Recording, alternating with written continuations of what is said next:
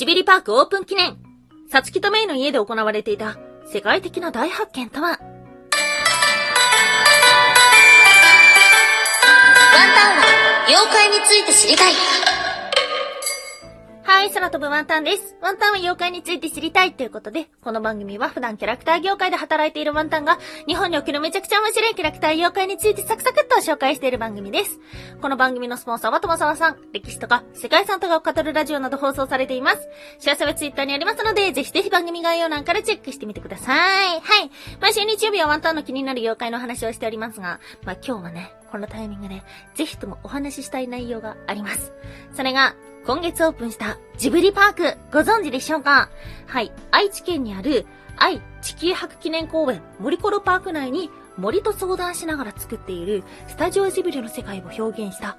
公園です。ということなので、大きなアトラクションや乗り物があるわけではなくて、その世界に入り込んで楽しむことができるというところみたいですね。うん、行きたいな、行きたいなっていうふうに思ってるんだけど、いつ行こうかなっていうのをすごい考えていて、っていうのもね、これ今オープンしてるんですけども、今後エリアが拡大されていくみたいなんですよね。なので、ちょっとワンタンの行きたいもののけ姫の世界っていうのが第2弾っぽいんで、うー、いつ行こうかなーと思っております。うん。まあ、まだオープンして1週間ほどなので、そんな大きく、そうですね、あれやこれやっていう情報は出てきてないんですけども、あのー以前京都と東京で行われていた鈴木敏夫とジブリ展っていうのがね、もう大人気すぎて、ワンタンも入れなかったんですよ。チケット取れなくて、っていうのがあったので、もうやはり注目度は高いんじゃないかなと思っております。うん。実はね、まあ、ワンタンも、このキャラクター業界でそこそこ長くお仕事してるんですけども、あの、ジブリさんってあんまり知らないんですよ。ジブリの、えーこういったパークを作ったりとか、グッズを作ったりとか、その版権業務をしてる人が、どれぐらいの人数で、どれぐらいの規模で、一体何をしてるのかとかっていうのをあんまり知らないんですよね。ジブリの何かをしている人とかはね、よくしてもらってる方がいるので、その人とかに、どうすかどうすかみたいな話をすることはあるんですけども、あんまね、その誰でも彼でも取り組むことができる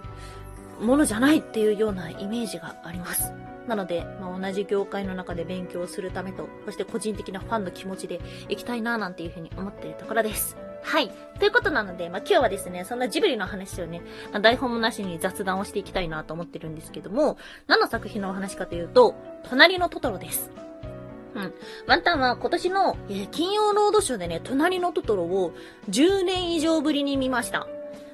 あ。あの、ちょっと年齢バレてしまうんで10年以上としか言えないんですけども、小学校のもうちっちゃい時ぶりに、ジブリのトトロを見て、で、お話面白かったですね。で、そもそもなんで見てなかったのかっていうと、あの、都市伝説が怖いからです。こんな子供のような理由、まあ子供の時だからこそこの理由なんですけども、本当か嘘かわからない、えー都市伝説がとても怖く、そこから見るのをやめてしまいました。トトロは実は死神だった、みたいな、そんなお話が あったと思うんですけども。ではあるんですが、まあ改めてね、もうトトロって一体どういう設定があって、どういう背景があってっていうのを知りながら作品を見ると、あ、めちゃくちゃ面白いなっていうふうに思うことがありました。で、トトロって、まあ、他のジブリ作品もあるんですけども、ただただストーリーを見ても楽しいんですが、その裏設定だったりとか、どういうテーマがあったりとか、そういうのをね、見たらね、またさらに面白いなっていうふうに思っていて、なので、もう全部調べて、全部お話しすると、これ収録多分ね、あの、3時間50分とかになっちゃうと思うんで、今日はね、その中の一つ、ここが一番面白いぞと思った部分をね、お話をしていけたらと思っております。はい。今日はですね、さつきとめいのお父さん、草壁達夫さんに注目してお話をしていきたいんですが、この方一体どういう方かご存知でしょうか？まず年齢、32歳。はい。若いと思った方もいらっしゃるのではないでしょうか。うん。で、この人一体何してる人なの？この人、スーツも着てないし、サラリーマンっぽくないし、何してんだろこの人っていうことなんですけども、彼はですね、考古学者なんですよ。大学で非常勤講師をしながら通訳の仕事をすることで生活をしています。だからお家でね、一生懸命いろんな本と一緒に勉強をしてるところが、えー夜中とかね、勉強してる姿っていうのがあったと思うんですけども、そう、この人学者さんなんですよ。そして、何の研究をしてたかというと、縄文時代に農耕があったという仮説を立証しようとしている方なんです。あのね、そのトトロの中でお父さんが勉強してるシーンとかで、たまにね、本のタイトルちらっと出てきたりするんですけども、それにまつわるような本も出てきたりもしています。で、この当時っていうのは、農耕っていうのは、まあ、弥生人以降がやってるものであって、縄文人っていうのはそんなのやってるわけなかったっていうのがね、スタンダードな考えだったみたいなんですよ。ではあるんですけども、このトトロの中の面白さっていうのが、お父さんが研究してる話が自分の庭で実は起きていたということなんです。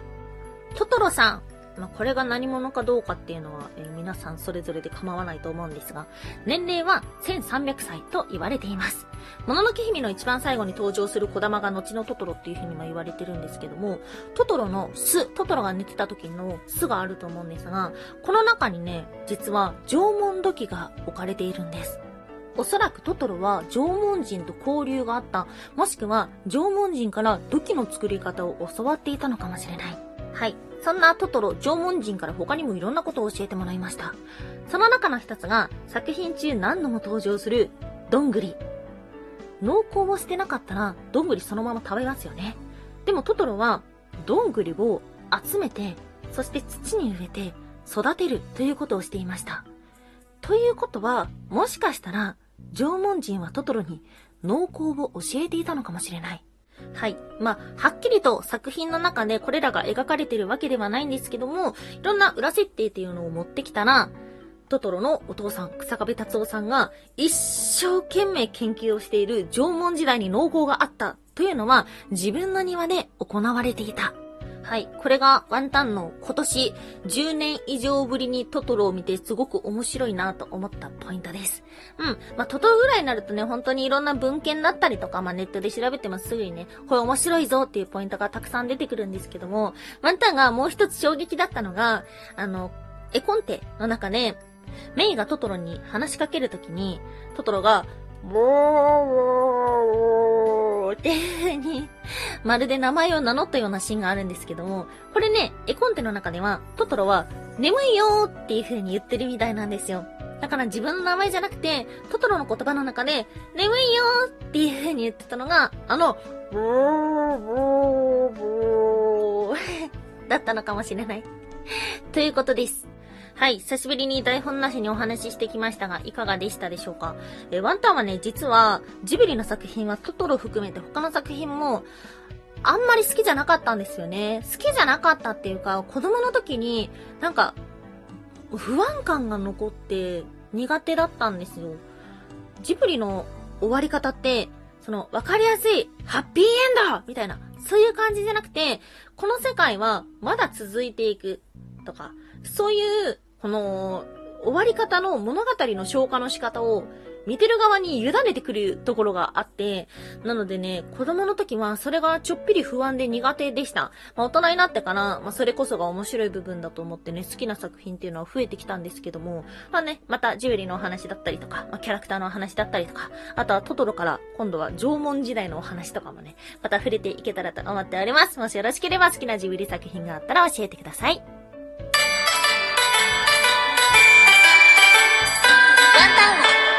について知りたい。